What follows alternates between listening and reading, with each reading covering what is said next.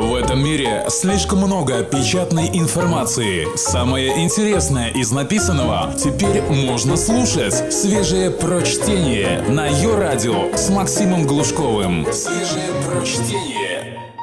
Всем привет. Пяти копеек Ивана Давыдова на этой неделе нет.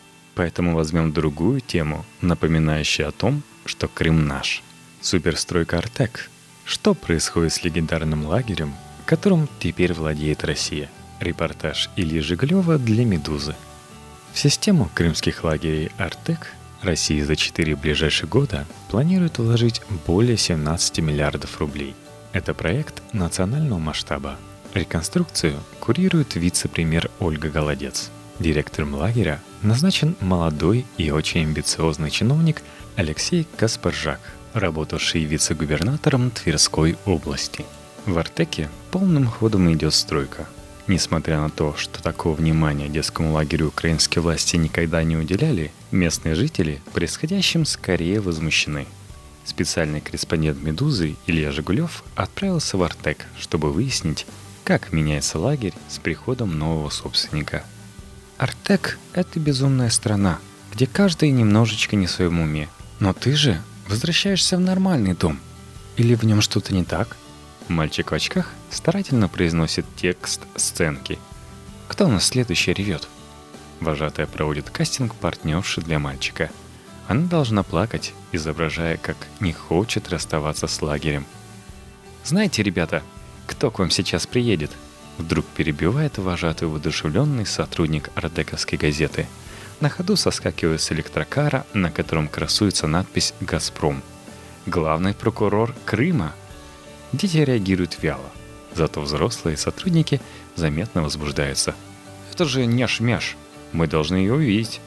Артек никогда не ощущал дефицита внимания со стороны высокопоставленных лиц. Сюда приезжали все президенты Украины, которые избирались за последние 25 лет. От Крупчака до Януковича. Артек всегда был больше, чем пионерским лагерем, со своими правилами и своей, как у государства в государстве, территорией – об Артеке россияне сожалели едва ли не больше, чем обо всем Крыме и Советском Союзе, поскольку лагерь был идеальным миром, настоящим раем для подрастающего поколения, точнее для избранных из этого поколения. Теперь картинка из Артека – один из главных символов, которым пользуются московские начальники, чтобы вызывать ностальгические эмоции у жителей Российской Федерации. В российском Артеке первым делом перекрасили корпуса – избавив их от желтого и синего, цветов украинского флага. Однако на этом решили не останавливаться. Артек взят под особый контроль правительства. Его куратором в Москве стала вице-премьер Ольга Голодец, которая лично отбирала директора, а теперь следит за реконструкцией лагеря. Москва пытается вдохнуть новую жизнь в советский проект подросткового рая, а заодно придать ему федеральной масштабности – Поэтому в развитие Артека собираются вложить за 4 года 17 миллиардов 300 миллионов рублей. Траты на реконструкцию сопоставимы с олимпийской стройкой. Скажем, Нижнюю Олимпийскую деревню в Сочи на 3000 апартаментов предприниматель Олег Дерибаско построил за 24,2 миллиарда рублей. Из них 15,5 миллиарда были так и невозвращенным кредитом внешэкономбанка.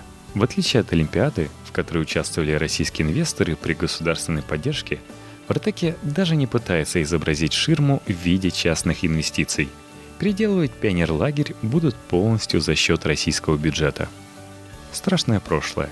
Когда я был поменьше, я мечтал, что когда-нибудь буду артековцем. И сегодня сбылась моя мечта, говорил три года назад президент Украины Виктор Янукович, навещая Артек. Другие политические лидеры, например, нынешний глава Одесской области Михаил Саакашвили – и премьер-министр Украины Арсений Яценюк эту мечту осуществили пораньше, еще в пионерском возрасте. От того, насколько часто сюда приезжали главы украинского государства, зависело финансовое положение Артека. По словам Юрия Малышева, который тут начинал работать вожатым еще во времена СССР, больше всего к лагерю был неравнодушен Леонид Кучма. Вот при нем построили одну из лучших школ на территории Артека – Показывает он мне на новое здание, выделяющееся из общего архитектурного ансамбля. Международный детский центр «Артек» был создан в 1924 году при участии Красного Креста, как лечебница для детей, которые должны приходить в себя после гражданской войны. С годами значение лагеря для всей страны выросло. Он и сам увеличился, захватив территорию в 208 гектаров, из которых 102 гектара – парки.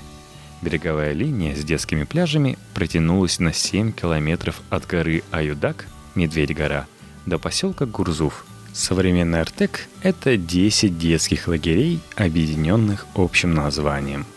После распада Союза Артек достался Украине, которая с переменным успехом поддерживала былую славу всесоюзного детского лагеря. В 2004 году, к 80-летию Артека, тут должны были построить не только школу. Планы реконструкции были, конечно, скромнее российских, но по-своему амбициозными – Власти собирались отреставрировать и заново обставить корпуса, стадион, 5 плавательных бассейнов, 10 столовых, гостиничный комплекс. На это в специально созданный фонд направили 100 миллионов долларов.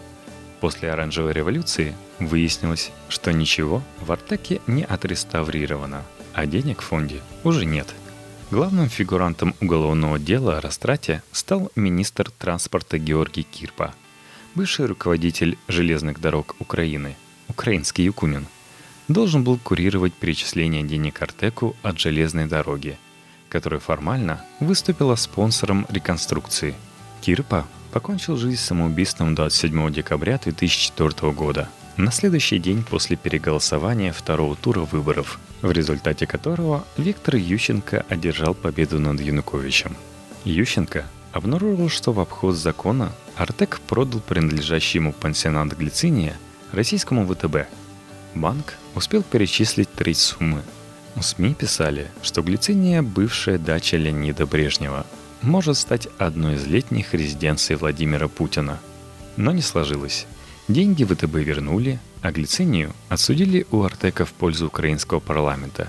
Верховная Рада успешно сдавала номера отдыхающим, пока Крым не был присоединен к России – Сейчас госдачу национализировали и передали безвозмездно в ведение ФСО. У Ющенко в Артеке отзывается со злостью. При нем лагерь едва не довели до банкротства. Правительство прекратило финансирование Артека. Лагерь пытался сам выживать, продавая путевки, но в этом не преуспел. В конце 2008 года возмущенные ситуацией сотрудники перегородили трассу на Симферополь – в январе 2009 директор лагеря Борис Новожилов объявил голодовку, а затем попал в больницу с сердечным приступом. Деньги на Артек в итоге распорядилось выделить правительство Юлии Тимошенко. Только свежее прочтение на Йо-Радио. С приходом к власти Виктора Януковича в Артек по традиции пришли проверяющие и тоже обнаружили хищение, но уже на гораздо меньшую сумму – полтора миллиона долларов – при Януковиче Артек вернулся к советской модели существования, вновь став лагерем, в который дети ездят бесплатно за особые заслуги.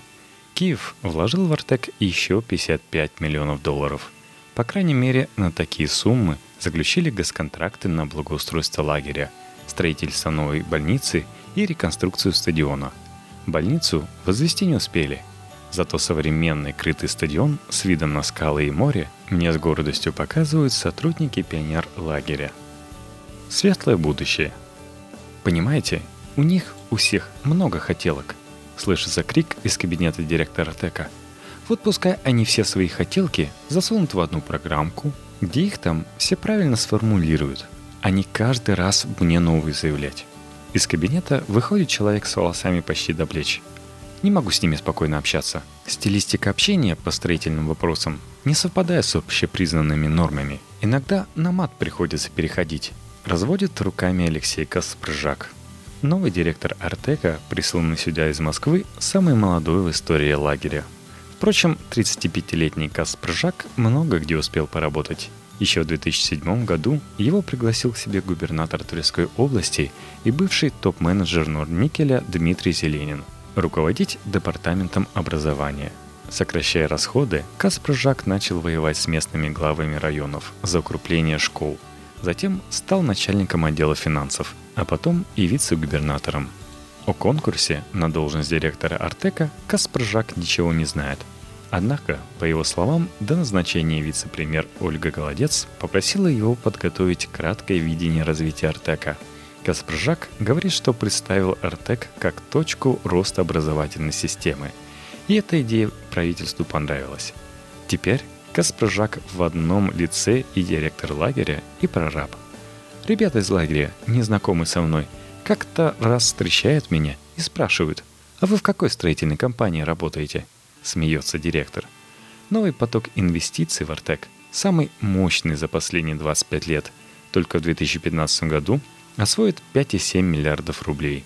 Пока глава Крыма Сергей Аксенов не может вывести республиканские компании на ремонт дорог – Артек уже успел преобразиться. К 90-летию лагеря отремонтировали бассейн и столовые. Корпуса морского, самого близкого к морю престижного из артековских лагерей, переоблицовали и оборудовали новой мебелью и кондиционерами. В отличие от других гастроек, в Артеке не было ни конкурсов архитектурных проектов, ни конкурсов подрядчиков. С самого начала стало известно, что реконструкцией лагеря займется компания «Стройгазмонтаж», даже из названия понятно, что принадлежит она другу Путина Аркадию Ротенбергу. Детали обговаривали на месте, что и хорошо, считает Каспрыжак. Он мог лично поучаствовать в проекте и приложить свои решения. Например, новая команда Артека решила выкрасить здание морского в бежевый цвет. В стиле мы очень сильно спорили. Мы ушли от пестроты. Попытались завязать все лагеря в один цвет – мы договорились о том, что с точки зрения архитектуры мы влияем. Влияем и на выбор материалов. Появились везде шевроны логотипов лагеря Артека, общие цвета лагеря выбраны из локальной флоры, докладывает Каспрыжак. По словам директора лагеря, чтобы успеть к 90-летию Артека, стройгазмонтаж в вопросах логистики сделал невозможное. Песок едет баржами из Краснодара, галька едет из Абхазии – Шторма на переправе 120 фур ждут хорошей погоды. На реконструкцию всего лагеря государство собирается потратить 17 миллиардов 300 миллионов рублей, то есть еще 300 миллионов долларов к вложенным Украиной 155 миллионам долларов. Если сложить эти деньги, получается под 114 тысяч долларов инвестиций на одно койко-место – их число в процессе реконструкции должно увеличиться с нынешних 3500 до 4000. Новый 11 лагерь «Солнечный» был задуман еще в советское время, рассказывает Каспрыжак. Сейчас этот кусок территории зажатый между двумя другими артековскими лагерями. По специальному проходу через ворота местные ходят на море. Это единственный свободный пляж в районе. Когда Голодец объявил о строительстве новых корпусов именно тут, жители окрестных населенных пунктов переполошились. Бурное настоящее. Ворота к пляжу Гуровские камни – место силы. Сюда стекаются мелкие предприниматели, продающие полотенца, таксисты и владельцы недвижимости. Сюда ходит пол Гурзуфа. И если пляж заберут, Гурзуф перестанет существовать как курорт, говорит Людмила Костенко. Прописанная в Гурзуфе Костенко уже давно перебралась в Москву – но приезжает в свой крымский дом каждое лето. В 2015 году дома ее ждал еще один сюрприз. Каспрыжак пообещал выселить все здания, построенные на территории Артека в советские времена. Сейчас это три улицы, на которых живут 1700 человек. На фоне гурских камней записал свое обращение к президенту Путину местный житель Юрий Скорик – который рассказал, что территория между лагерями в действительности принадлежит поселковому совету, а Каспаржак всех вводит в заблуждение. Успешные дети будут отдыхать в Артеке, а наши дети будут смотреть на море через забор. По его словам, Каспаржак лишил детей Грузова права на человеческую, а не подзаборную жизнь. Сам Скорик со мной общаться отказался. Его соседи передают, что с либеральной вражеской прессой – он не разговаривает. Видимо, чтобы президент не считал его врагом. Однако лояльность к московским властям не лишает его проблем с местными силовиками. На прошедшем в мае 2015 года митинге Скорика задержали и доставили в отделение. Как рассказывает Каспрыжак, он лично его доставал из отделения, уговорив представителей органов просто выписать ему штраф, не лишая свободы. По словам директора Артека, о недовольстве населения он узнал с прессы. «Я хожу без охраны, кабинет открыт, но никто не приходил», — разводит руками Каспржак. Поняв, что дело может закончиться бунтом, Каспржак создал общественный совет. И теперь, по мере возможностей, старается общаться с народом. Впрочем, иногда сдают нервы. Валерий Кауров, инструктор по физкультуре Артека и глава инициативной группы по решению жилищных вопросов, пересказывает мне свой разговор с Каспржаком. Кауров обнаружил изменения в протоколе совещания рабочей группы и сказал директору Артека, что подпишет протокол только когда обсудит это с народом. «Какой народ, ты мне сказал? Народ — это быдло, которым надо управлять. А вы кто?» «А я Алексей Анатольевич Каспржак. Народ мне доверил. Там мне все это пох!» С местными у Каспржака не складывается. В кабинете начальника местного независимого профсоюза Евгения Баженова проходной двор. Вот зашел врач медслужбы Илимдар Муратов. Он подписывает письмо главе республики Сергею Аксенову о том, что в Артеке в последний момент отменили праздник Ураза-Байрам, в то время как в Крыму его признали выходным днем. Вот заскочил преподаватель астрономического кружка Юрий Онищенко. По его словам, Раньше он следил за обсерваторией и давал детям практикумы в ночью. И ему доплачивали за ночные часы. Теперь же это превратилось в общественную нагрузку. В знак протеста он закрыл лабораторию. Если они и Павку Карчагина пригласят, то через три месяца он бастовать начнет, прогнозирует Онищенко. Они пытаются спроецировать коммунистическую матрицу отношения к труду в систему дикого капитализма. И правда – в то время как на реконструкцию лагеря тратятся серьезные деньги, на образование детей пока экономят, призывая педагогов работать во славу бренда. И если вожатые смирились с маленькими зарплатами, то когда из Артека позвонили в школу Родченко и попросили преподавателей поработать бесплатно, там этому немного удивились. «Мы все с распростертыми объятиями ждали вступления в Россию», рассказывает профсоюзный лидер Баженов. По его словам, Прежний украинский директор лагеря Игорь Лысый запретил сотрудникам Артека голосовать на референдуме, и профсоюзу пришлось за это право воевать. «Мне пришлось выходить на органы власти, чтобы дали команду с Верховного Совета», — рассказывает Баженов. После референдума Лысый уехал по делам в Киев и уже не вернулся. Теперь Баженов пожинает плоды своих усилий. Не все так гладко оказалось, как рассказывали. По его словам, Главная неприятность, случившаяся с Артеком, это аутсорсинг. Каспрожак решил снять с баланса лагеря все столовые. Сотрудников заставили уволиться и перейти в другую организацию. А если человеку до пенсии оставалось полтора года работать, он отказывается, и ему, например, заведующему столовой предлагают перевестись тогда на работу дворника, возмущается Баженов. Избавление от непрофильных активов – одна из первоочередных задач лагеря, считает Каспрыжак. Меня поразили масштаб лагеря. Он как автономный город. Самостоятельно добывает воду, фильтрует ее через свои очистные сооружения, электричеством питается от своих трансформаторных подстанций. На аутсорсинг он вывел и все, что связано с формой детей и их обмундированием. Есть инвесторы, которые готовы вложиться в эти функции – Зачем нам использовать это обмундирование 1970-х? От всего того, что не имеет педагогического смысла, мы будем либо избавляться, либо искать в этом образовательное содержание. Инвестор, который занимается формой для детей, тоже оказался знакомым публике. Это компания Боска Михаила Куснеровича, которая одевала всю Олимпиаду. В 2015 году компания взяла контракт на 142 миллиона рублей на обеспечение всем необходимым воспитанников Артека. В наборе шорты, футболки и рубашки унисекс, а также платья и юбки до колена для девочек. Кроме того, дети получили ремни, влагоустойчивые куртки и толстовки. Специальный комплект предоставят участникам кружка «Морская флотилия». В него войдут тельняшка и бескозырка. Боско также поставить в Артек постельное белье и полотенца. Они пришли и сказали, шить мы будем в одном городе, стирать в другом. Вы все нам не нужны.